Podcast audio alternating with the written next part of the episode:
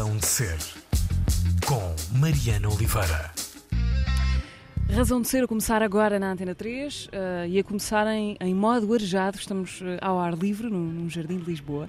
Esta semana a Razão de Ser vem, vem ao encontro da Joana Linda, a realizadora e fotógrafa, a pessoa, a pessoa que tem dado imagens em movimento a muita música que ouvimos aqui na Antena 3. Um, olá, Joana. Obrigada. Olá. Obrigado eu. Fiz ali referência ao jardim para justificar já previamente eventuais ruídos de, uh, de fundo. De Amália Rodrigues estava aqui a tocar a, atrás de nós, crianças a brincar, passarinhos, portanto é esse o contexto. Joana Linda, realizadora e fotógrafa, deixa-te suficientemente representada Uh, sim, eu acho que sim. Eu tive sempre um, um pouco de dificuldade em pôr rótulos uh, o que é a minha profissão. Às vezes, uhum. quando entramos num sítio, tens de preencher um papel. Qual é a tua profissão? Para mim, escrevo sempre fotógrafa só porque se calhar acho que realizadora costuma-me parecer uma profissão assim muito abstrata para as pessoas que vão ler aquilo e então acho sempre que fotógrafo é um pouco mais direto, mas como eu, eu, sempre fiz tantas coisas e às vezes faço design e já fiz encenação, portanto hum sei lá, acho que tudo cabe de alguma forma. Ok. Uh, fotógrafa, então, por razões mais quase burocráticas do que tu... E ainda agora, antes de começar esta conversa, falávamos de um assunto muito interessante, IRS. IRS, exato. Uh... Finanças, segurança social, os é. assuntos que nos fazem felizes todos os dias, não é? Uh, sim, por uma questão burocrática. Se calhar porque é a coisa que eu. é a atividade que eu faço há mais tempo, que eu exerço uhum. há mais tempo, foi por, onde eu acho que comecei, de alguma forma. Uh, embora antes fazia outras coisas, mas acho que é por causa disso e se calhar também é a coisa que eu mais gosto de fazer. Não é que eu mais gosto, mas se calhar dá-me mais prazer porque é uma atividade mais solitária. Acho que é esse o prazer que eu tiro da fotografia. É, é essa fotografia solitária a que, a que me dá mais prazer e a que eu gosto de dizer que é aquilo que eu faço e aquilo que eu sou. Ok, solitária mesmo quando fotografas pessoas, e vamos falar de retratos daqui a um bocadinho, mas uh, é solitária mesmo quando trabalhas com outras pessoas? Não tanto. Às vezes sim. Quando eu comecei a fotografar, eu fazia maioritariamente uh, ou paisagens ou fazia autorretratos. Isto há muitos anos atrás. Estava a tentar lembrar-me quantos, acho que se calhar nem vale a pena, talvez 20.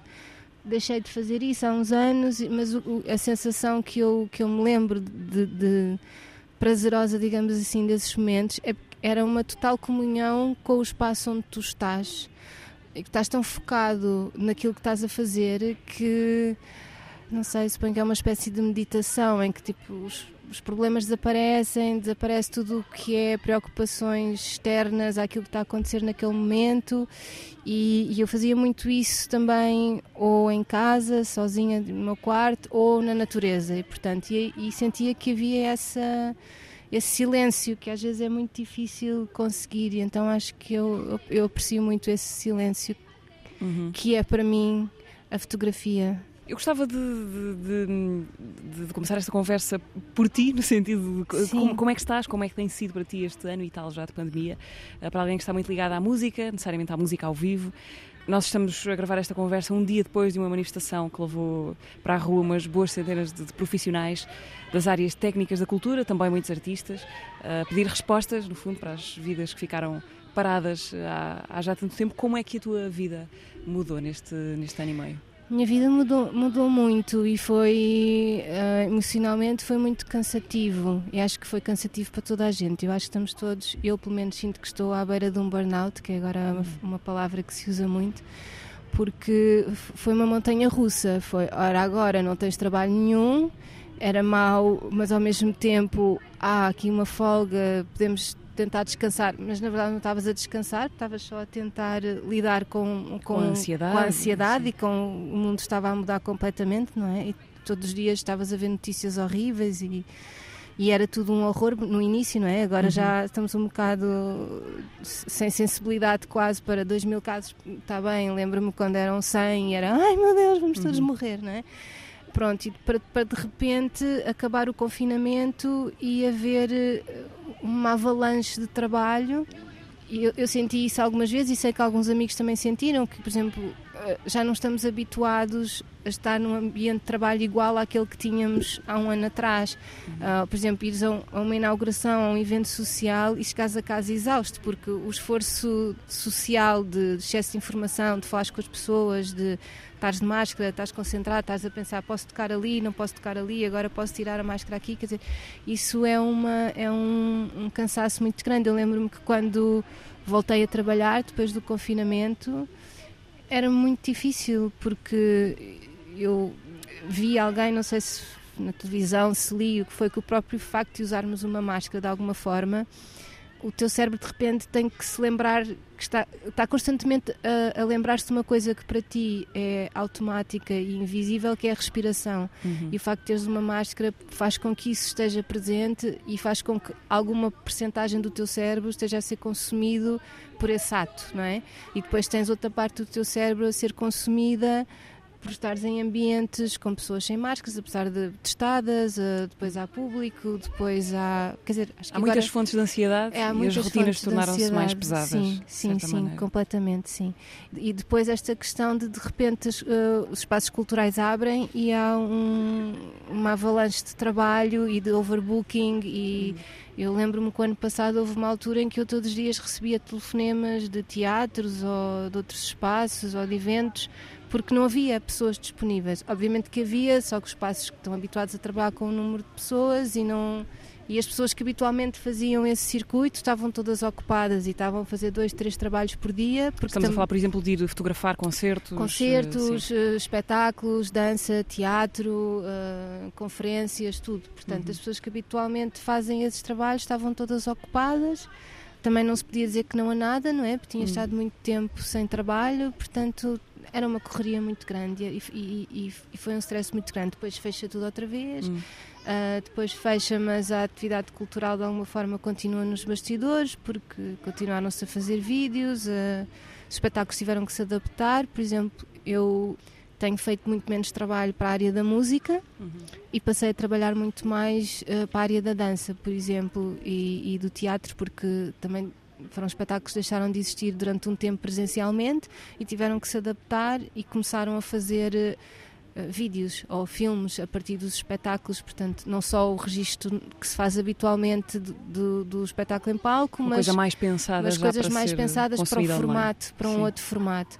Pronto, portanto, houve todas essas questões, uh, mudares de ambiente, mudares de pessoas, que traz coisas boas, traz coisas más, uh, mas sinto que, que a música uh, levou, assim, não está a surgir outra palavra, uma porrada muito grande, foi mesmo o trabalho diminuiu mais de 50%, até porque os trabalhos que eu faço que vêm da música são um investimento dos artistas, não é? Das agências e das editoras e porque não há subsídios estatais para a música, há, muito poucos apoios, portanto, o dinheiro que se gasta é dinheiro que tem que se fazer. E se não há concertos não há dinheiro, portanto, uhum. logo aí, uh, e quando voltam a haver concertos temos o artista que não, também não está a trabalhar há, há, não sei quanto tempo, portanto também precisa desse, desse retorno, uh, não tem dinheiro para investir agora noutras coisas, portanto, uh, continuam a fazer-se coisas, sim, claro, mas muito menos do que se fazia há um ano atrás. Portanto, o foco do teu menos. trabalho mudou, mudou M neste mudou. tempo.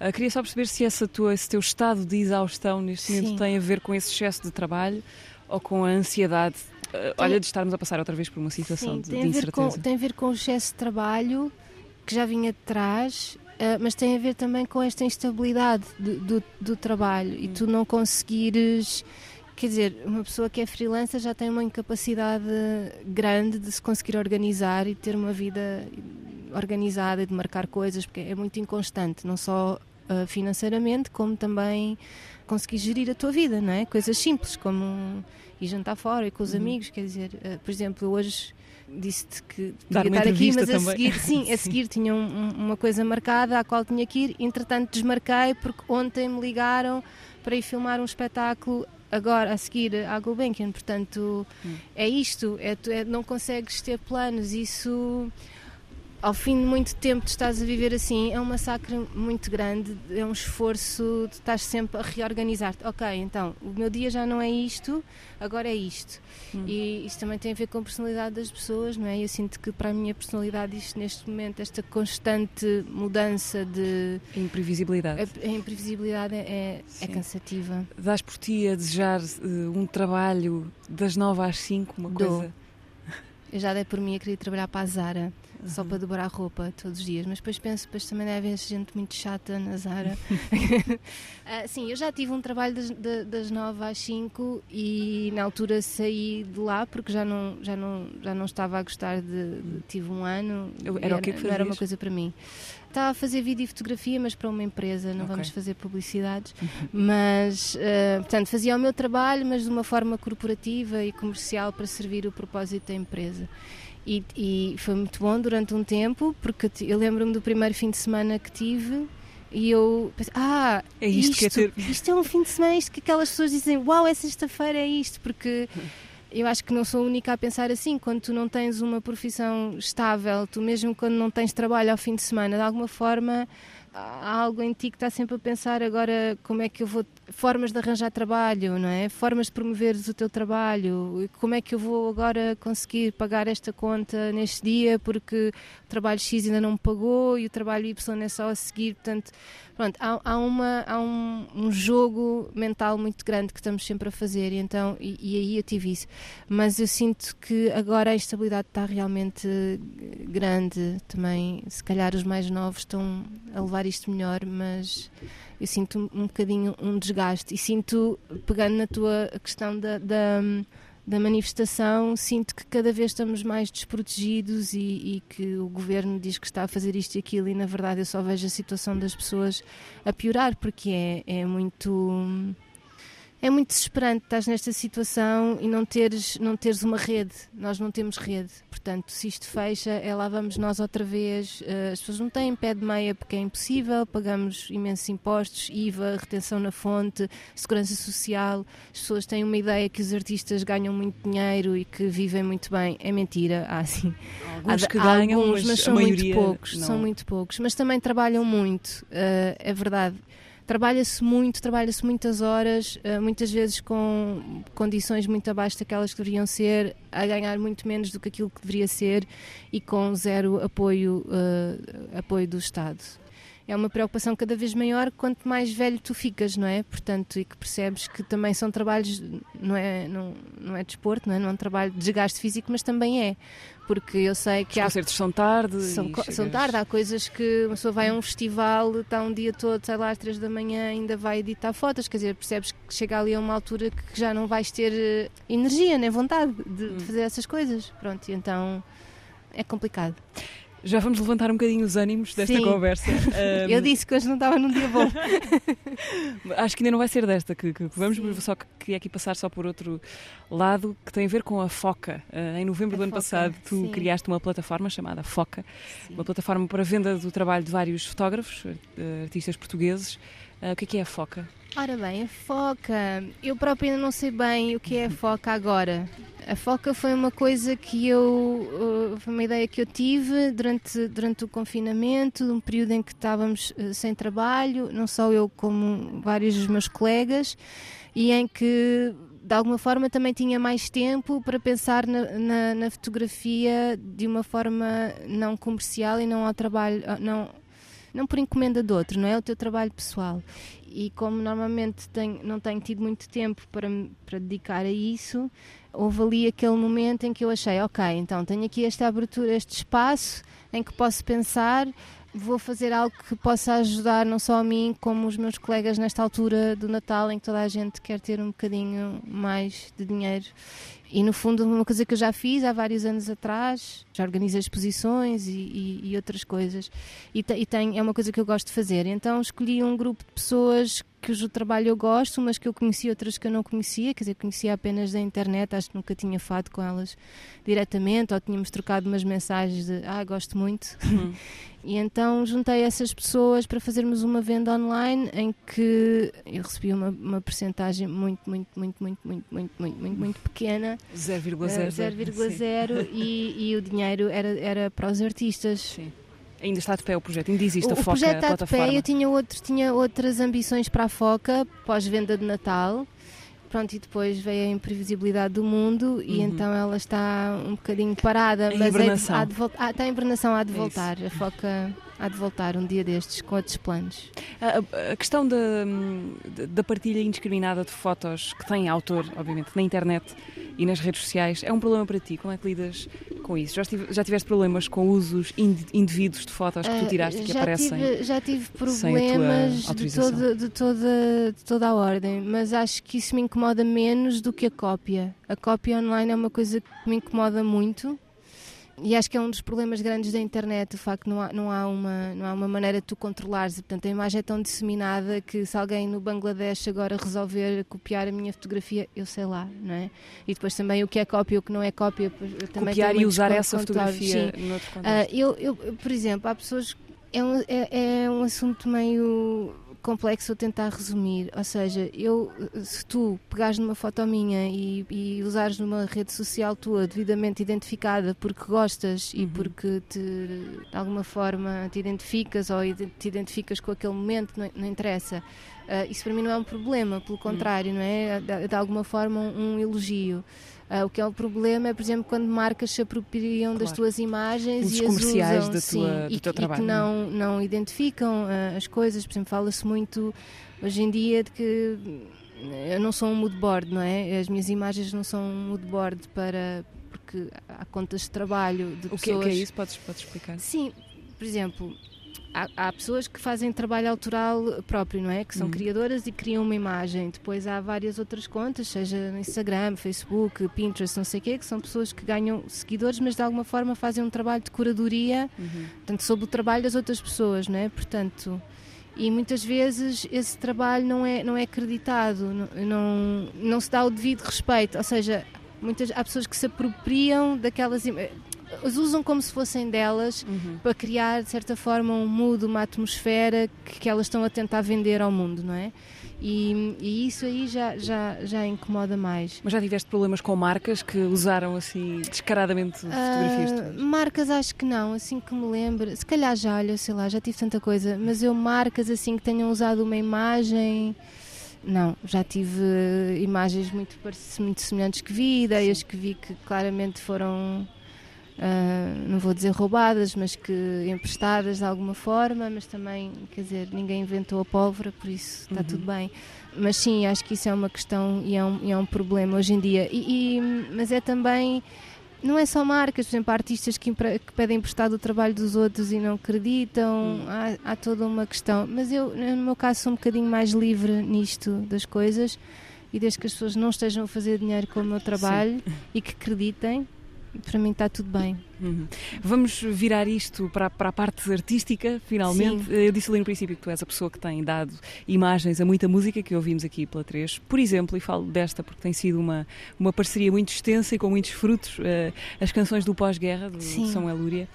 Foste tu que andaste com o Samuel Lúria pela cidade de Lisboa primeiro, uh, depois em casa, mas, mas já, já lá vamos, a filmar aquelas Aquelas ideias de apocalipse. Olha, isso foi o meu primeiro trabalho pós-confinamento, assim, trabalho a sério. E foi, acho que é uma coisa que provavelmente nos vamos lembrar, todos os envolvidos, para sempre. Foi assim uma coisa marcante, porque era uma Lisboa vazia. Hum.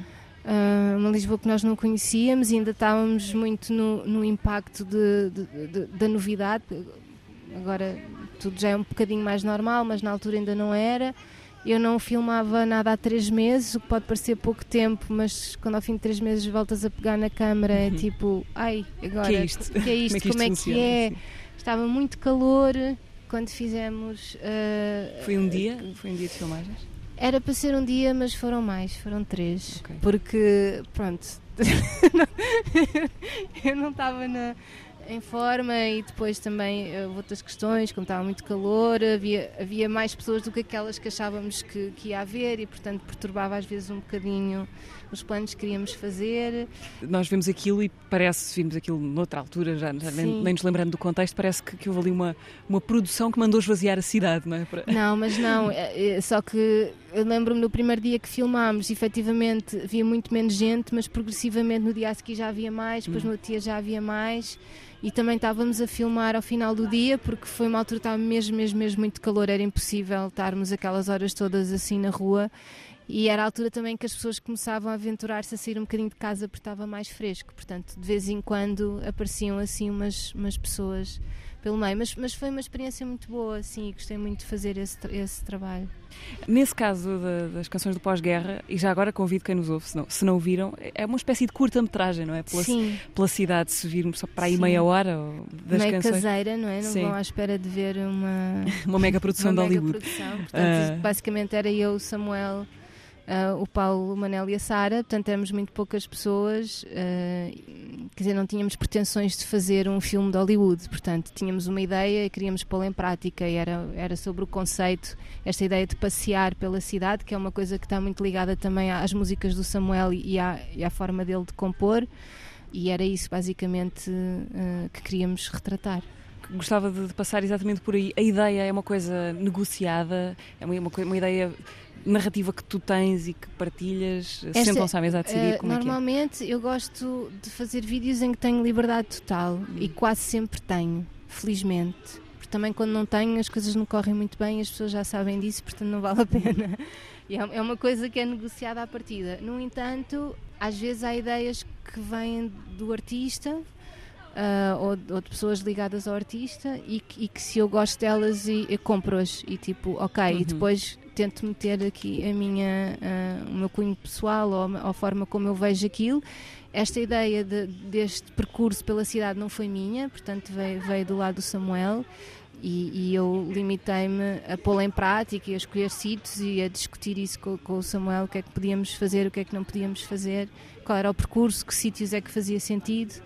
Uns meses depois, foste com o Samuel Lúria para uma casa isolada filmar. Outra vez a seguir ao confinamento. Exato, foi assim um. Os discos Sim. deles estiveram assim muito envolvidos neste vai-vem.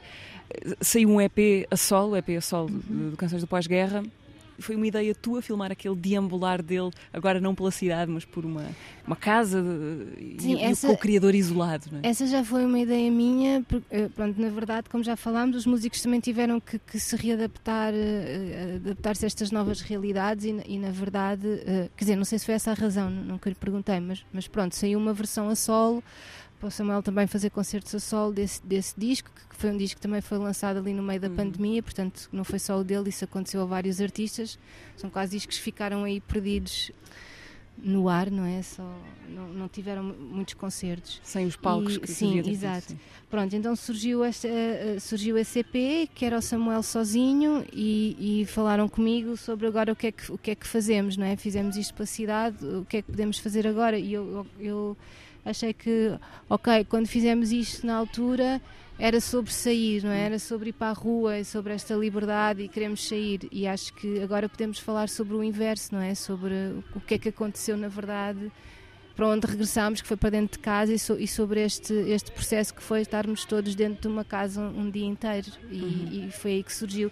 E depois, esta casa é uma casa que está muito ligada ao Samuel, uh, pessoalmente, e ele sugeriu esta casa, então fomos para lá e sim foi um dia e como sempre fomos para lá e improvisámos e pronto.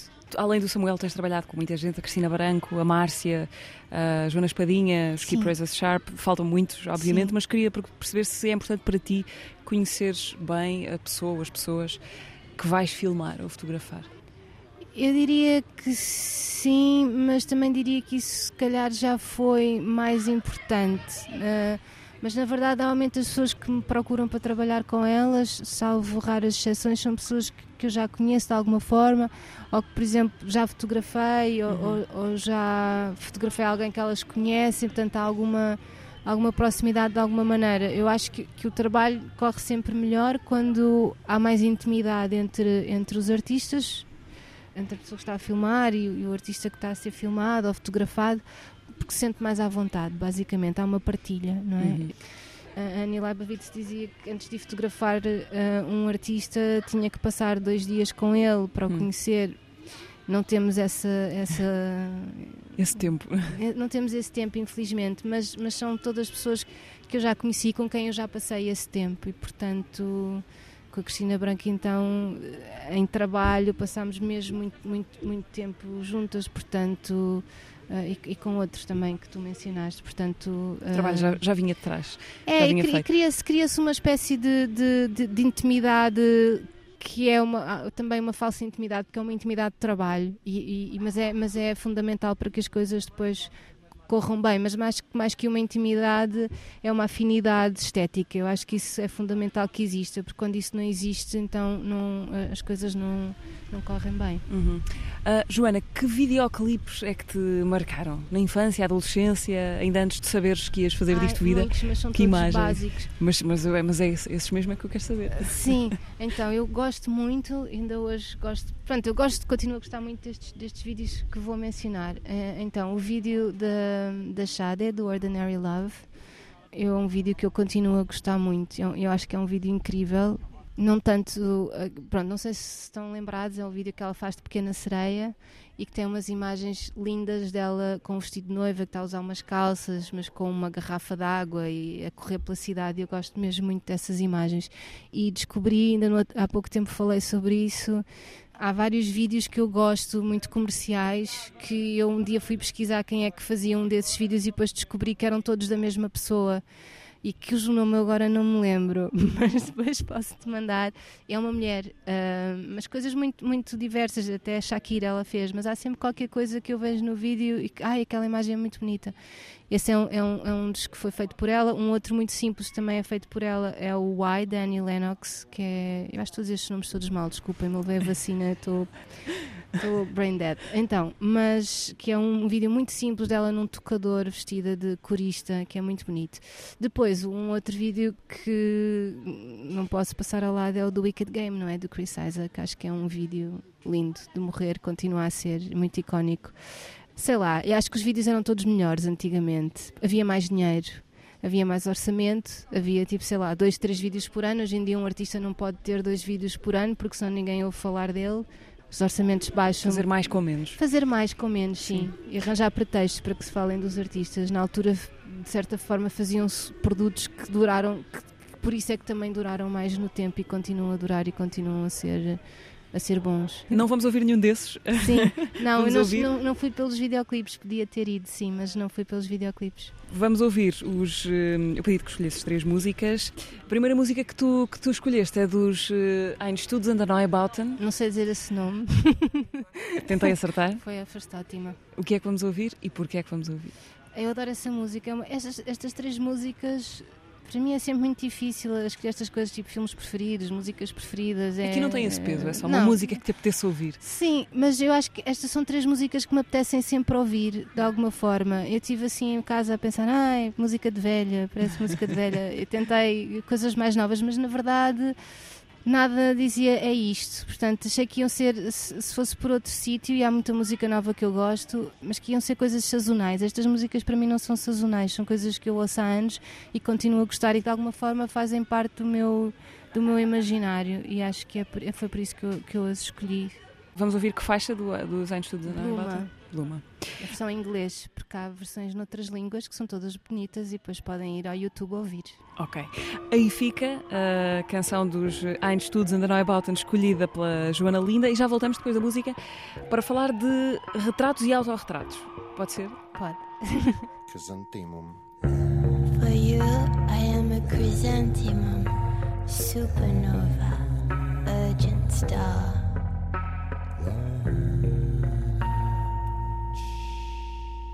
For you, I'd be a dandelion. A thousand flowers in the sky. Or just a drop in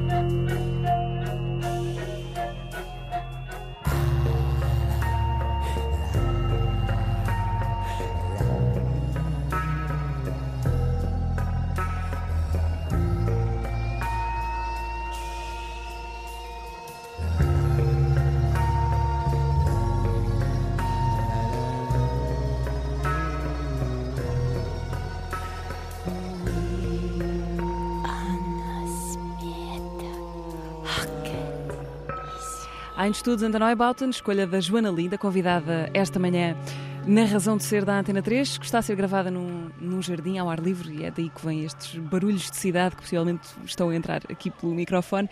Joana Linda é realizadora e fotógrafa, convidada hoje nesta manhã na Razão de Ser. Joana, o retrato. É mais fácil para ti fotografar hum, seres inanimados ou seres animados que têm humores, disposições, vontades muito próprias? Hum, eu, sempre fui, eu sempre gostei muito de fotografar pessoas e o meu trabalho sempre foi muito sobre pessoas. Eu julgo que neste momento estou um pouco saturada desse trabalho de fotografar pessoas, mas, mas, mas eu sei que o que sinto agora é uma saturação por excesso de pessoas, não é, não é real. Portanto, é- eu gosto muito de fotografar pessoas e gosto muito de, de rostos e, portanto, gosto muito de, de fazer retratos. Neste momento gosto mais de fotografar outras coisas, mas também porque é uma pausa do trabalho, digamos, comercial que eu faço eh, e, portanto, sinto que de alguma forma estou mais naquele silêncio de que eu falava no início do que quando estou a fotografar pessoas, mas é uma coisa que eu gosto muito de fazer e que continuo a gostar de fazer. Chegamos aos autorretratos, eh, ao teu trabalho autobiográfico que começou há, há vários anos. Quando é que ele começa e porquê é que ele começa? Posso só ir atrás um bocadinho. Vai Ahm, até onde quiseres. É, é- é- é só rápido. Eu acho que hoje em dia é mais difícil fotografar pessoas. Eu acho que a minha exaustão também vem daí. É difícil porque o mundo está muito saturado de imagens e está muito saturado da autoimagem e do selfie. Portanto, antigamente tu querias um retrato teu e ias ao fotógrafo, não é? Não tinha, havia poucas pessoas que tinham ah, ou alguém na família, ou um amigo que, que lhes tirava fotografias, portanto as pessoas não tiravam fotografias elas próprias, não é? Isso era, um- era uma coisa mais ah, artística, não, ninguém parava a vida e agora vou tirar uma foto a mim próprio. Isso não acontecia. Hoje em dia, não. Hoje em dia, as pessoas, se calhar não, não a maioria das pessoas, mas muitas pessoas passam grande parte do seu dia a ver-se num ecrã, a, a, tirar, a fazer um autorretrato, ou a tirar fotografias. Portanto, o telemóvel, de alguma forma, veio fazer com que as pessoas tivessem mais consciência de si e da sua imagem e também que passassem a controlar mais a sua imagem, eu acho. E de alguma forma, quando contratam uma pessoa para as fotografar, não estão tão abertas à surpresa do que aquela pessoa pode ter visto nelas, que estão à procura de uma versão. Uh, de confirmar a sua versão 0, delas próprias. De confirmar a sua versão delas próprias. E isso é uma coisa que, que não, eu não te vou tirar o teu melhor selfie. Uhum. Até porque o teu melhor selfie pode não ser interessante para mim enquanto fotógrafa, não é?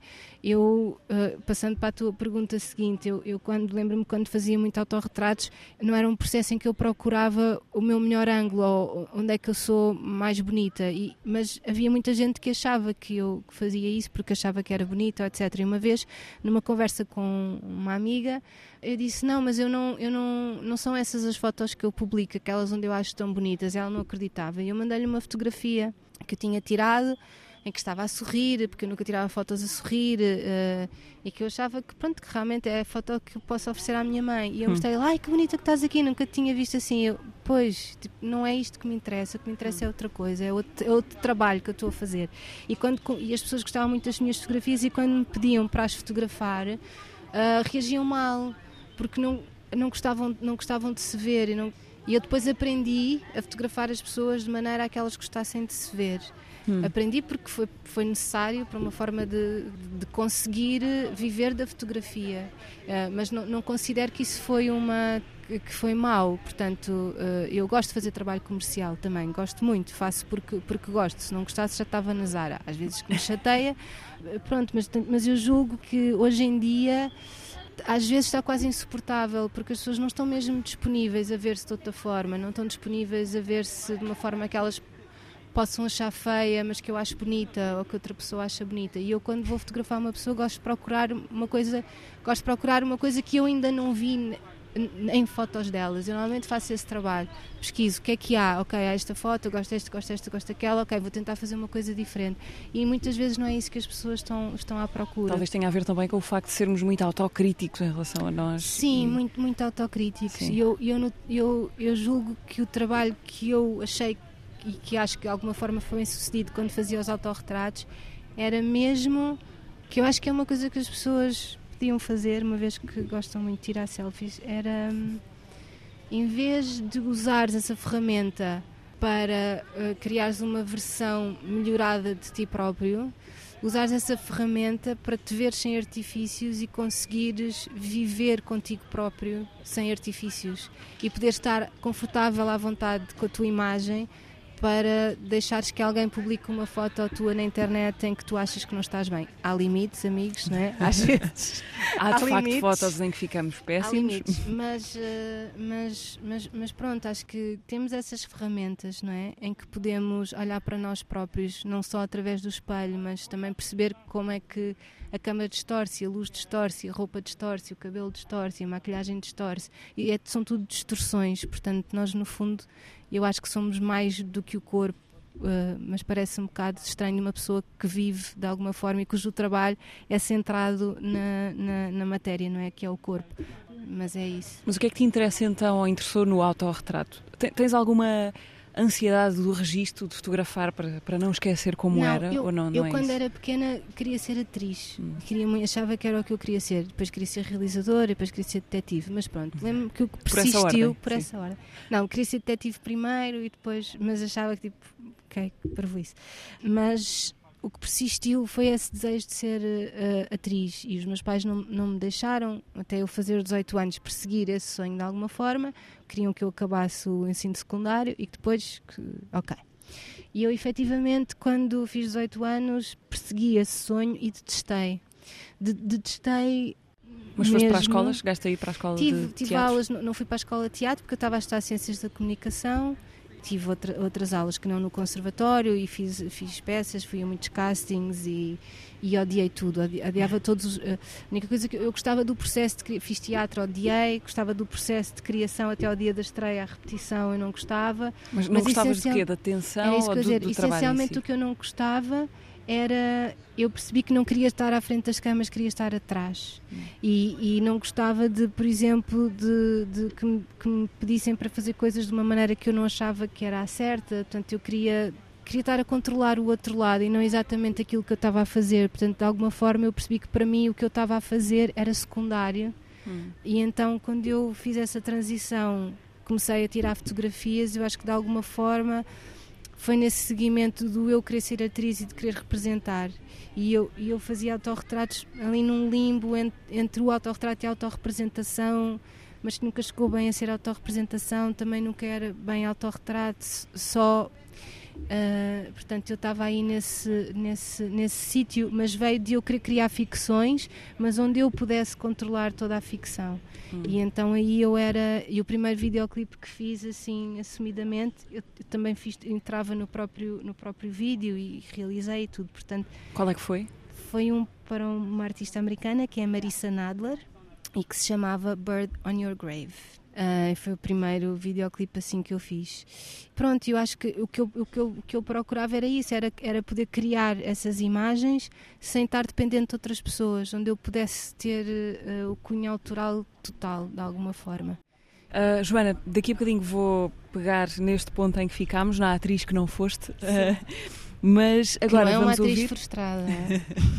vamos ouvir a segunda, a segunda música de velha que tu, Sim, música de tu, é, velha. tu, é, que- tu é que disseste, não é? Não é verdade, eu, eu às vezes vejo outras pessoas tipo, ah, lá estão eles outra vez a ouvir Nick Cave, que eu, que eu gosto muito, mas é tipo, ah, mais, pronto, mas realmente não queria ser essa pessoa, mas hoje tive que ser. ok. Uh, This Mortal Coil, é isso? Sim. Porquê? Ah, não tenho razão, eu gosto muito desta música. Esta Kangaroo, música traz Kangaroo. Muito conforto. Não sei, começo a ouvir aquilo logo no início e fico num sítio onde eu gosto de estar e que é, que é bom. E espero que algumas outras pessoas que gostem da música também o sintam e outras que não conhecem possam sentir também. Sintam-se então confortáveis com os, Sim. os This Mortal Coil. Já voltamos para a conversa com a Joana Linda.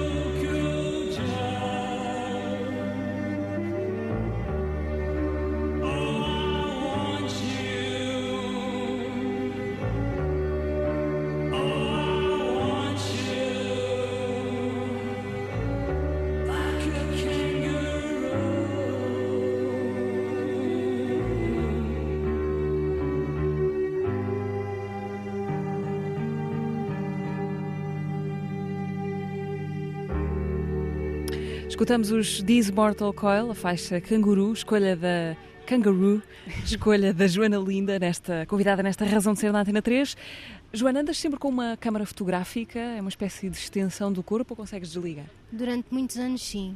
Uh, tanto grande parte do meu trabalho era feito na vida real, digamos assim, uh, com os meus amigos, eram os meus amigos que apareciam, a minha família, ou nos sítios onde eu ia. Eu sinto um bocado de falta disso. Quando comecei a fazer muito trabalho comercial comecei a trabalhar muito, fiquei muito saturada de andar. Quer dizer, a câmera já não era só por gosto, e então às vezes precisava de, daí naqueles três meses de confinamento não ter eh, pegado, não ter filmado nada, por exemplo. Uhum. Uh, agora ando com o telemóvel, que para mim é uma câmera, e estou sempre a fotografar com o telemóvel, portanto, no fundo, dizer que não ando é um bocado parvo, mas, uh, mas é porque o telemóvel tem uma facilidade que a câmera às vezes já não tem e é despretensioso. Mas, por exemplo, o telemóvel já serve para fazer trabalhos uh, Serve, para mim fazia tudo com os telemóveis. isso, isso é, é, muito isso é interessante, coisa, é muito depende, interessante depende, do tra, depende do trabalho, sim. Mas, mas, mas sim. Porque, porque não, não perdes possibilidades com o telemóvel. Não, mas eu também eu, eu sou um bocadinho uh, sui generis nisso, porque eu, eu, eu, acredito mesmo que a qualidade do teu trabalho não tem a ver com a, com a ferramenta que tu usas, não é? Portanto, obviamente que as ferramentas ajudam.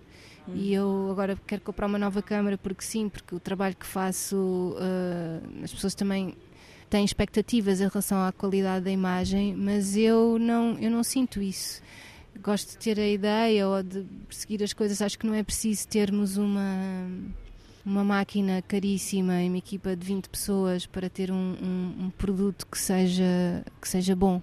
Mas isso também depende daquilo que tu achas que é um bom produto, não é? Hoje em dia, no mundo dos videoclipes, nós olhamos aquilo para mim parece-me tudo anúncios de iogurte, é tudo tem a mesma imagem, é tudo muito limpinho, é tudo igual, as pessoas vestem-se todas da mesma maneira, uh, isto já não, já não é hoje, não é? Mas, portanto, eu, de alguma forma, isto eu estar a dizer que ah, eu para mim fazia tudo com o telemóvel também é um bocado de querer estar uh, fora desse, desse circuito, não é? Porque hum. acho que depois. Eh, não é que não seja possível fazer coisas muito boas com equipas grandes e com um equipamento muito bom, mas, mas sinto que de alguma forma, muitas vezes, depois as pessoas perdem-se noutras coisas que não aquela que, que, que mais interessa. E eu, eu, como tenho esta coisa de gosto de, de trabalhar sozinha e gosto que, que, que, sejamos poucas pessoas e que de alguma forma estamos a viver alguma coisa juntos e não não é cada um está a fazer um trabalho e somos 20 e depois uh, tudo é muito disperso não gosto de coisas pequenas pronto hum. e gosto de, mesmo quando faço trabalho comercial e videoclipes ou uma ação fotográfica de manter isso de alguma forma tentar ter aquele silêncio que eu gosto de, de, de sentir na fotografia que é estamos aqui focados para isto não, tam, não temos um papel que fizemos em casa e que agora estamos a seguir à risca.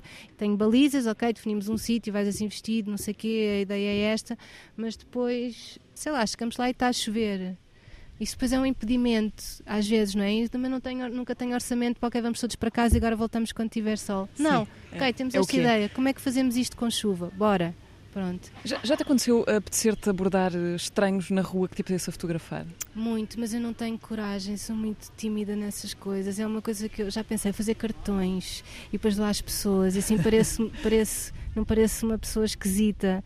Agora há, imensas pessoas é, no Instagram e etc. que andam pela rua e fotografam e pedem e abordam. Até aquele do TikTok que pergunta às pessoas que profissão é que têm por terem carros caros. Eu era incapaz de fazer isso, mas, mas sinto muitas vezes muita, muita vontade e vejo, às vezes fotografo as pessoas à socapa, o que é feio mas pronto, daqui a, sei lá, 100 anos ninguém se lembra, mas não, não tenho essa, essa, essa vontade, gostava de ter. Mas o que, o que é que te atrai? São rostos que tu Rostos, às vezes a luz, da maneira que está, o que a pessoa está a fazer, a posição do corpo.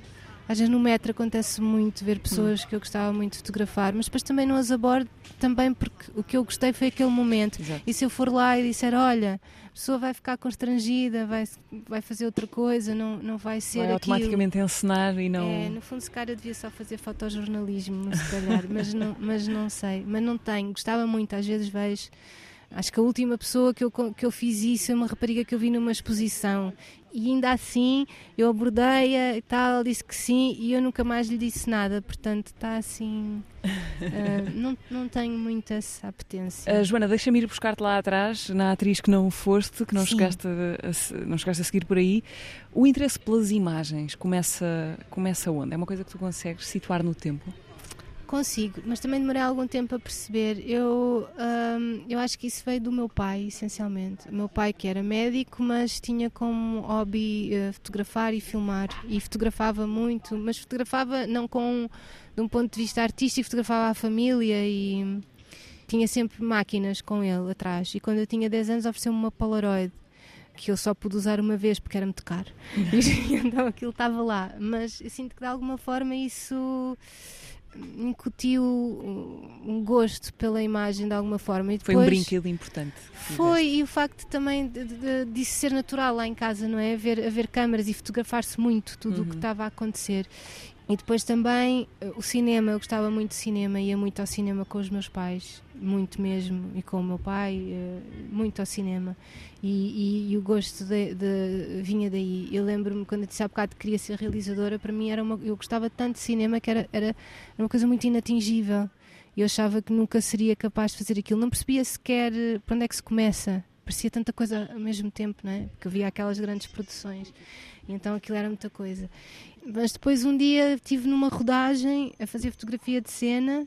Eh, vou mencionar porque acho que é importante, com o Pedro Cláudio, que era um, também um fotógrafo muito importante na área da, da música e que também fez muitos videoclipes e que já faleceu, faleceu na altura que o Príncipe, dois anos, três, não sei, pronto, mas eh, cujo trabalho é muito importante e teve ligada a, a uns nomes mais importantes assim da nossa música e, e ele estava a filmar um, um, um, programa de televisão e eu estava a fazer a fotografia de cena e ele trabalhava muito como eu hoje trabalho uh, era uma equipa muito pequena ele operava a câmara fazia as coisas sozinho de alguma forma e eu olhei para aquilo e pensei ah é assim eu assim acho que consigo, assim acho que ia gostar. Deixou de ser uma abstração Deixou de ser uma abstração. E então comecei, mas eu, tudo de alguma forma que eu faço na vida foi um bocado assim. Eu nunca aprendi fotografia, nunca aprendi vídeo, hum, portanto foi tudo um bocado. Vou, vou experimentar. Estudaste autonomamente, por exemplo, as questões técnicas da sim, fotografia? Sim, eu, eu acho que se aprende a fazer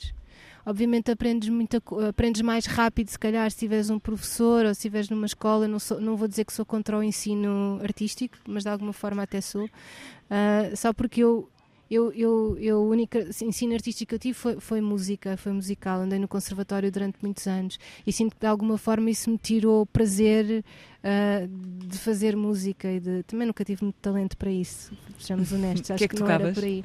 Toquei piano, harpa e canto piano, porque toda a gente puseram-me a tocar piano aos 5 anos. Gosto muito, mas, mas não, quer dizer, não, não, não sou boa a fazer isso. E era uma seca enorme para mim, escalas, não sei o quê, pronto. Mas também acho que o ensino clássico é uma coisa muito rigorosa, não é para todos e não, não era de todo para mim. Mas quando eu comecei, em verdade, por outras áreas artísticas, eu, eu, tive muito receio que um ensino artístico me fosse limitar da mesma forma que eu tinha sentido que o ensino clássico da música me tinha, me tinha feito e que me ia impor muitas regras. Então eu aprendi a fazer e aprendi a ver, a ver muito, que eu acho que é o que se tem que fazer. A cultura visual é a coisa mais importante que uma pessoa pode ter e não é o Instagram, não é. Não é não é a internet, é outros sítios da internet onde se pode aprender coisas, é ver livros de fotografia, ver muitos filmes, uh, ver muita coisa e abrir eh, os horizontes. É uma coisa que eu, eu acho que eu, que tenho pena hoje em dia e que também de, de, alguma forma às vezes dificulta o meu trabalho. Há muito pouca cultura visual para além daquela que as pessoas consomem no YouTube e no Instagram hoje em dia e apesar de, mesmo no YouTube e no Instagram, há, há, muitas coisas diferentes, não é? Tu podes ter uma boa educação visual só, só a partir dessas duas plataformas, mas as pessoas uhum. não, não vão aí, não é? Porque também não. Não, não há sabem, curadoria. Não, não, há curadoria. E, há, e é tudo muito igual, não é? Às vezes ou o Pinterest, que tu já vês, acho que tu vais a um café, tipo é o café Pinterest ou é a pessoa, pessoa Pinterest, porque sabes que é aquela estética, pronto, e aquilo, as coisas não saem, não saem muito dali, isso aborrece-me um bocadinho, aborrece-me como criadora e aborrece-me como público, porque acho que é cada vez mais, se calhar também é um pensamento da velha aqui a funcionar, há cada vez menos coisas interessantes uh, e que não são uma réplica umas das outras Uhum. em todas as áreas artísticas. Joana, fazes ideia qual é a tua razão de ser? A minha razão de ser, não sei, gostava de saber. Se um dia souber, eu ligo-te e fazemos outra entrevista. Ok, combinado. Obrigada por esta, Nada, para já. Obrigada. Espero que ainda tens que falar da, da- Ah, da última sim. música. Eh, Escolheste Cocteau Twins. Sim, eu adoro esta música. Chama-se eh, Serpent, Skirt. Uhum. Para já adoro o nome, Serpent Skirt, acho lindo. E depois gosto, gosto, muito, gosto muito da sonoridade desta música dos Cocteau Twins e adoro, portanto, tem que ser esta versão que é cantada pela Faye Wong. Uhum. E que depois também, eh, que aqui me liga ah, ao cinema, não é? De, de, do Wong Kar Wai e, e, e aos filmes que ela fez, onde também faz outras versões, por exemplo, dos Cranberries, que faz aquela versão. Eu hoje estou péssima para nomes, mas as pessoas vão ao YouTube e descobrem. ah, Está tudo na internet, não é? Está Como tudo na internet, o bom e o mau. E, e pronto, e então gosto mesmo muito desta música. É outra música que se calhar não é tão quentinha, mas que me leva para outros sítios. Ai, isto hoje está-me a correr tão bem. Muito pouco parou esta frase. Não, tem um imaginário e um ambiente e um uma atmosfera diferente, sim. Ok. É muito misteriosa, que eu gosto. Aí fica Serpent Skirt dos Cocteau Twins com a Faye Wong. Joana, obrigada por esta Obrigada, conversa. A Joana Linda, realizadora e fotógrafa, foi convidada desta Razão de Ser, conversa que podem ouvir sempre em podcast, também no RTP Play. Boa tarde e bom fim de semana.